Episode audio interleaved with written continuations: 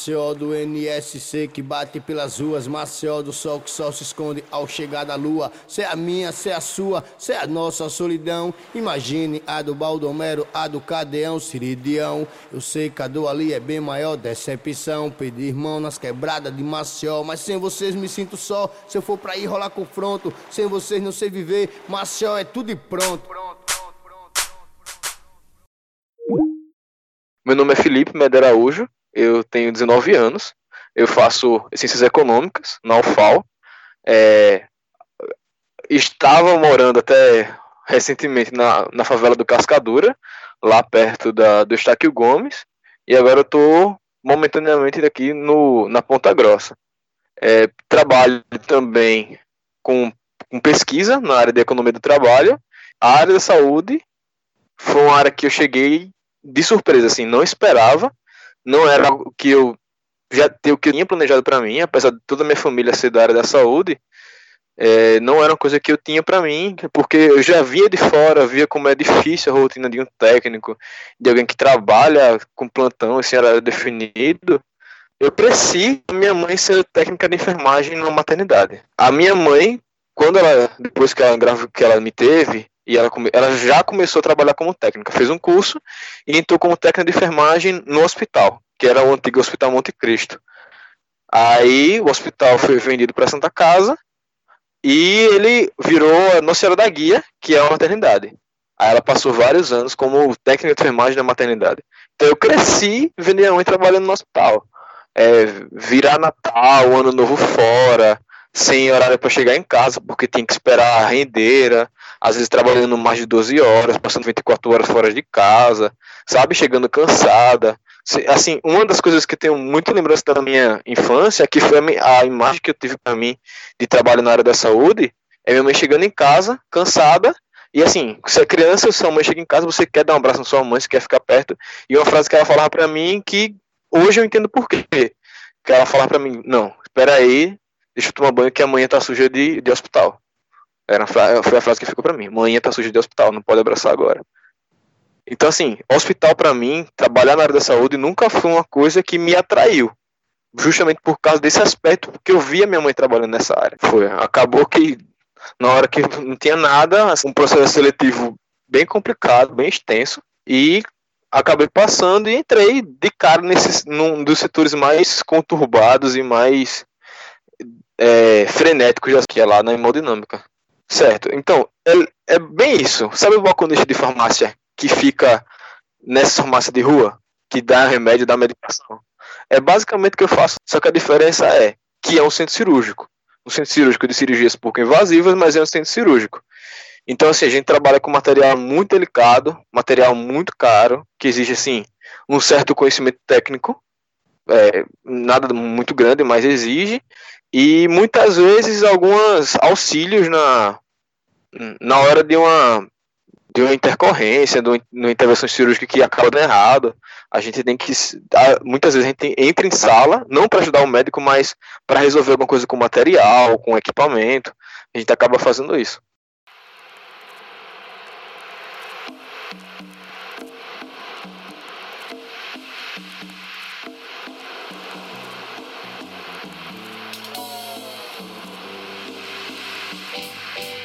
É, então, no começo, tava aquela coisa, né? Nada era verdade, tudo era boato, tudo era me disse que me disse, e assim, ninguém tinha muita certeza do que estava acontecendo.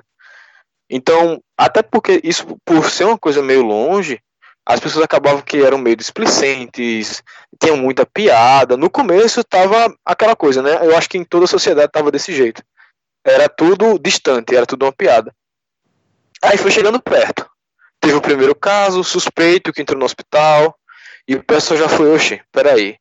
Aí algumas pessoas começaram a andar de máscara, né? Poucas pessoas, mas algumas já começaram a andar de máscara, mas assim, por conta própria, nenhum posicionamento de direção, nada assim, né? As pessoas, os próprios funcionários que estavam tendo esse cuidado.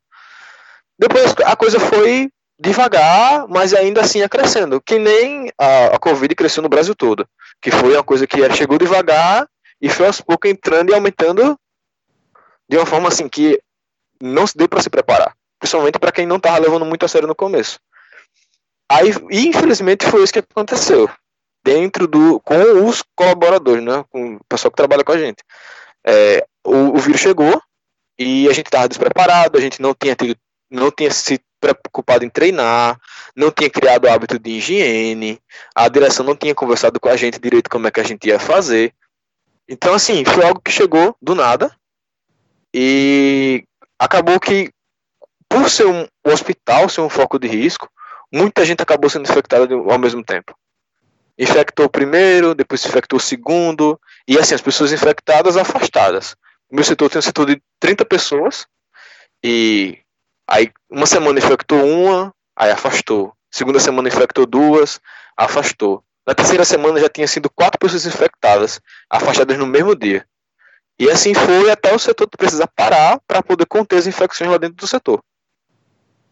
Então, isso, é essa, essa vinda repentina da doença dentro do hospital, nos profissionais da saúde, acabou que deixou as pessoas muito abaladas, né? Muitas mães preocupadas com os filhos, muitos filhos preocupados com as mães, eu mesmo, no caso particular, preocupado com a minha avó, que morava comigo, 68 anos. Então, assim, né? Foi todo um choque. Eu, eu via meus amigos chorando, é, o pessoal sem chão, porque não sabia o que fazer. É uma coisa que você não vê, você não consegue enxergar, e do nada você tá doente. E tudo, tudo, o setor teve que mudar nessa mudança, assim.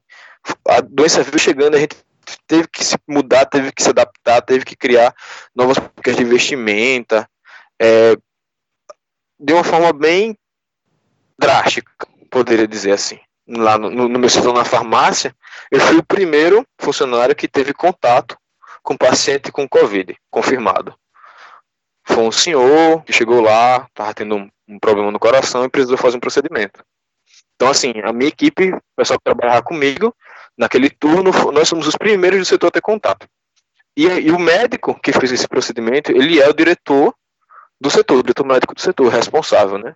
Quando ele viu como era a situação, como era o trabalho, como era difícil, ele bateu o martelo e fez: a partir de agora vai tudo ter que mudar. Antes, a hemodinâmica era um setor aberto. As pessoas podiam entrar, profissionais de fora, podiam entrar, circular aí no administrativo, e para resolver problemas. A partir desse dia, mudou-se totalmente do dia para a noite, não poderia mais entrar pessoas dos outros setores da Santa Casa para dentro do setor, e todo mundo teria que trocar de roupa. Botar aquela roupa verde, aquela roupa cirúrgica, né? Todo mundo que entrasse teria que colocar aquela roupa. Teria que usar máscara, uso obrigatório para todo mundo. Todo mundo teria, tinha que usar gorro e tinha que usar propé. O propé, para quem não sabe, é como se fosse um gorro que a gente coloca no pé para cobrir o sapato, para proteger os pés, né? Inclusive administrativo, portaria, pessoal da limpeza, todo mundo tinha que ter essa, tem que se vestir dessa forma, independente do cargo. Até mesmo o coordenador do setor, o coordenador administrativo, tinha que se vestir dessa forma, por questão de segurança. E o setor fechou completamente. Só pode entrar no setor quem entra lá. Isso foi o que mudou no setor, né? Na parte da minha vida, vindo para fora, no começo eu tinha muito cuidado. Moro com a minha avó, que tem 68 anos.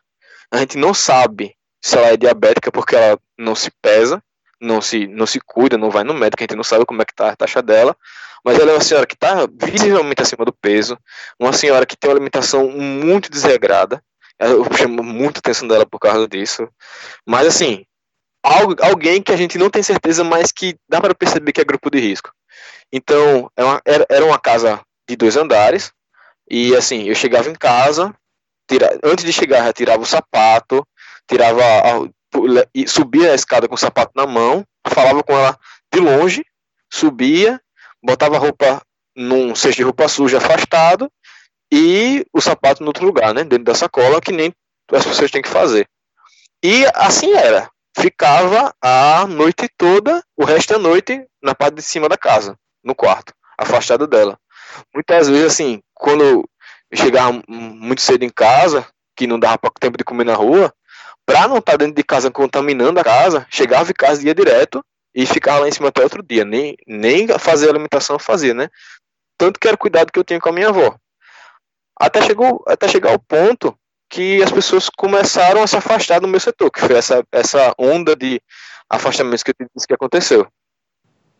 Nessa hora, que foi agora, essa semana passada, ligou para mim, perguntando como eu estava me sentindo, perguntando com quem eu morava.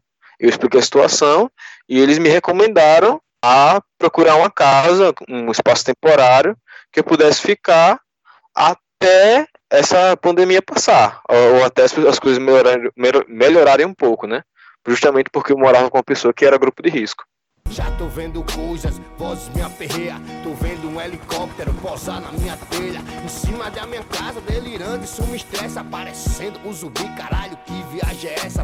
Para começar, a gente tem que ressaltar uma instituição que melhorou muito nessa questão de, de Excel, que foi o, o programa de, de aprendizagem, né? Do CIE, que foi lá onde eu aprendi grande parte do que eu sei hoje de Excel. Então, assim, gráfico, planilha, a, a minha iniciação foi no CIE. Então, assim, é importante ressaltar a importância desse projeto para inclusão da galera da periferia no mercado de trabalho, porque querendo que não ajuda bastante.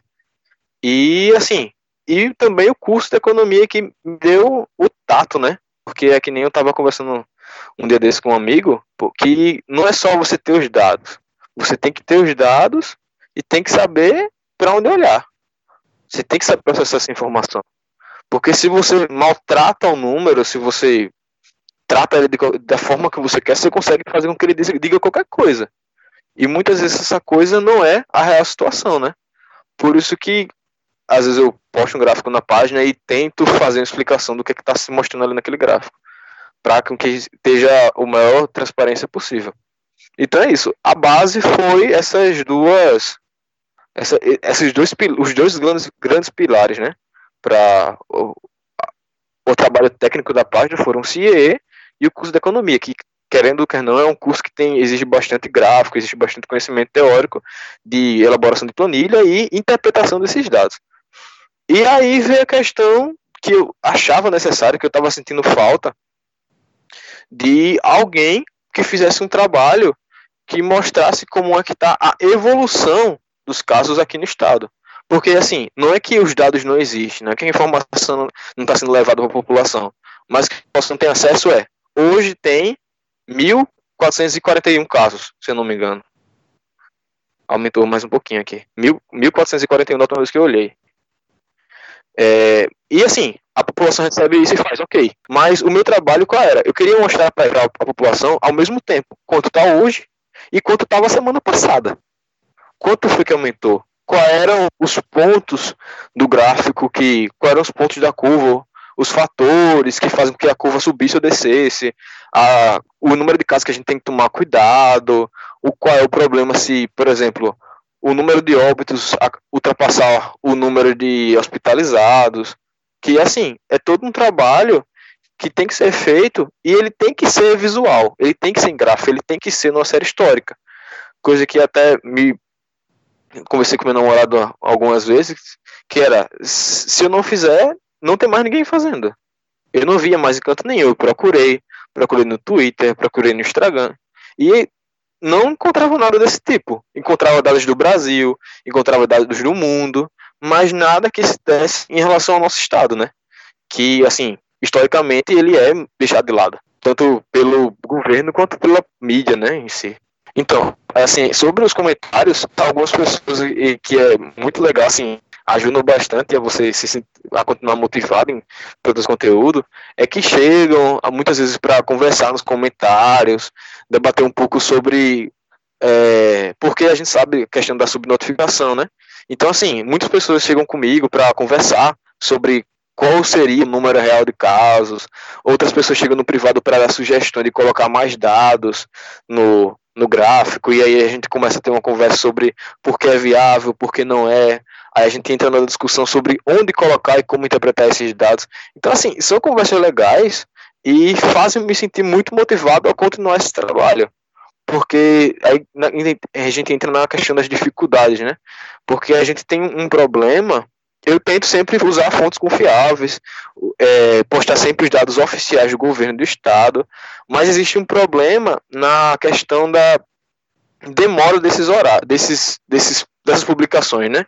Elas não têm horário fixo, elas não estão descritas em fácil interpretação, o texto não é bem formatado, às vezes a atualização sai 3 horas da tarde, às vezes vai sair 8 horas da noite. Então, assim, fica difícil encaixar essas publicações numa rotina. Por isso que às vezes a, a postagem vai sair lá para quase meia hora, meia-noite, porque é o, o, tempo que eu tenho de pegar os dados, colocar na planilha, fazer os cálculos, elaborar os gráficos para fazer publicação e postar. Aí a dificuldade é essa, é você tratar o texto, retirar as informações do boletim oficial, tentar ficar dando F5 no Google até eles postarem o novo, o novo boletim, porque eles não têm hora certa para postar. E assim, né? É, tentar tomar cuidado na hora de buscar novas informações, assim, postar uma notícia, porque eu também tento postar algumas notícias. E assim, na, na hora de você evitar. É, eu evito fazer projeções na página. Querendo que a gente tem sempre a tentação de, ah não, daqui a tantos dias vai ter tantos casos, é, daqui tantos óbitos. E isso é uma coisa assim que tem que ser, ter cuidado. Porque a gente tem que resistir a essa tentação de fazer, de postar, porque assim, eu tenho os modelos é, de previsões para mim, mas é algo que eu guardo para mim e para os meus amigos próximos. Eu evito estar tá postando assim na página para porque nem, não quero, às vezes, quando o resultado é muito assustador, não quero causar pânico e também não quero perder a credibilidade da página caso inevitavelmente eu cometa os erros. Porque é, existe até uma conversa do pessoal que é, ah não, tudo é Covid, o pessoal fica querendo, pessoal, né? Que fica querendo desmerecer a doença. Não, porque tudo é Covid, tudo se morre com Covid. E quem trabalha na área da saúde, ou pelo menos quem está estudando é, a doença, sabe que, pelo contrário, pelo contrário, a gente tem que ter uma, uma certeza absoluta que é Covid para poder dizer que é Covid. Porque a gente sabe que o prejuízo de dizer que alguém tem a doença sem ter é muito grande.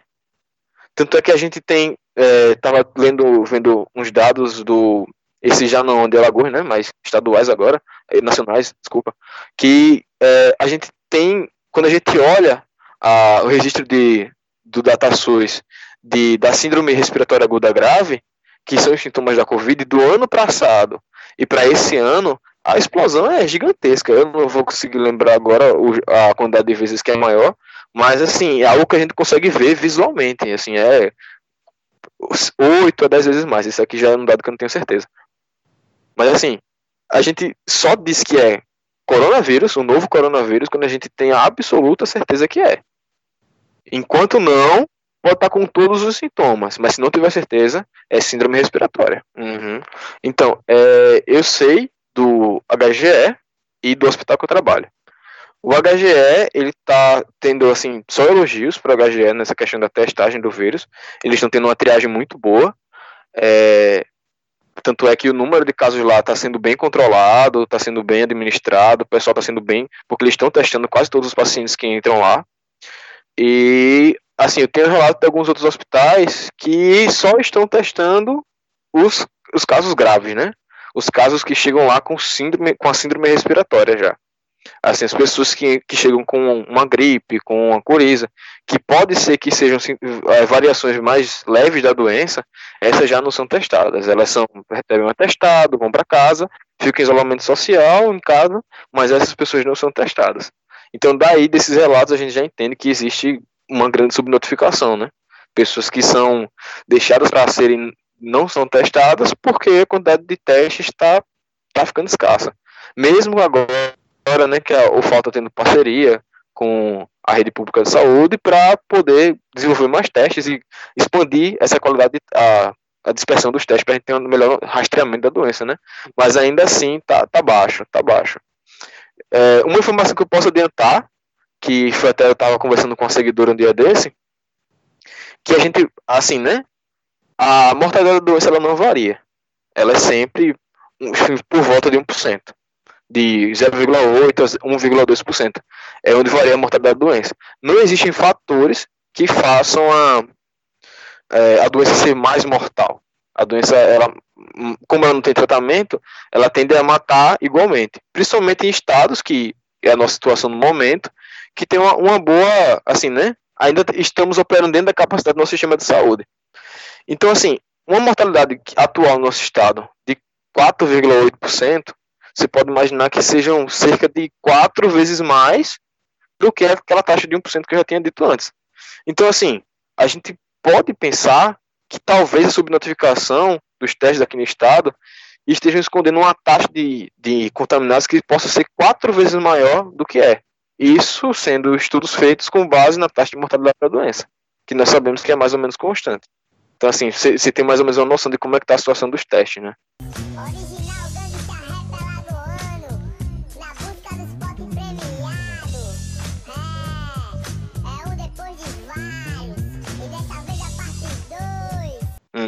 Então, é, tem o perfil oficial para assim, né, a postagem dos, dos gráficos, que é o, o Covid Alagoas, arroba Covid Alagoas, o Twitter, o Twitter é Covid Alagoas, é, que é o oficial que a gente que eu uso indiscriminadamente para postar o, o, o, a situação daquele estado, né? Tem também o meu perfil pessoal, que é arroba que já aí já tem umas considerações mais políticas, uma, umas posições mais pessoais a respeito da doença. Assim, né, a gente tende a xingar um pouquinho mais o presidente. é, então, pessoal, é, a situação é complicada e depende bastante do nosso comportamento. É, como, como a situação vai progredir, como as coisas vão caminhar, vai depender muito de como a gente se comporta, das, das nossas atitudes, do que a gente faz, do que a gente deixa de fazer. A situação pode complicar, a situação vai ficar um pouco complicada, mas é necessário que a gente possa manter a calma e cuidar de quem está perto da gente, seja ficando mais em casa e para quem pode, ou seja arrumando outro lugar para ficar no, no sentido de quem não, realmente tem que sair de casa. Mas é isso. É, vamos evitar que pessoas de perto da gente fiquem doentes. Vamos cuidar do nosso sistema de saúde. Vamos defender o SUS, a universidade pública. E é isso aí, pessoal. Fiquem em casa.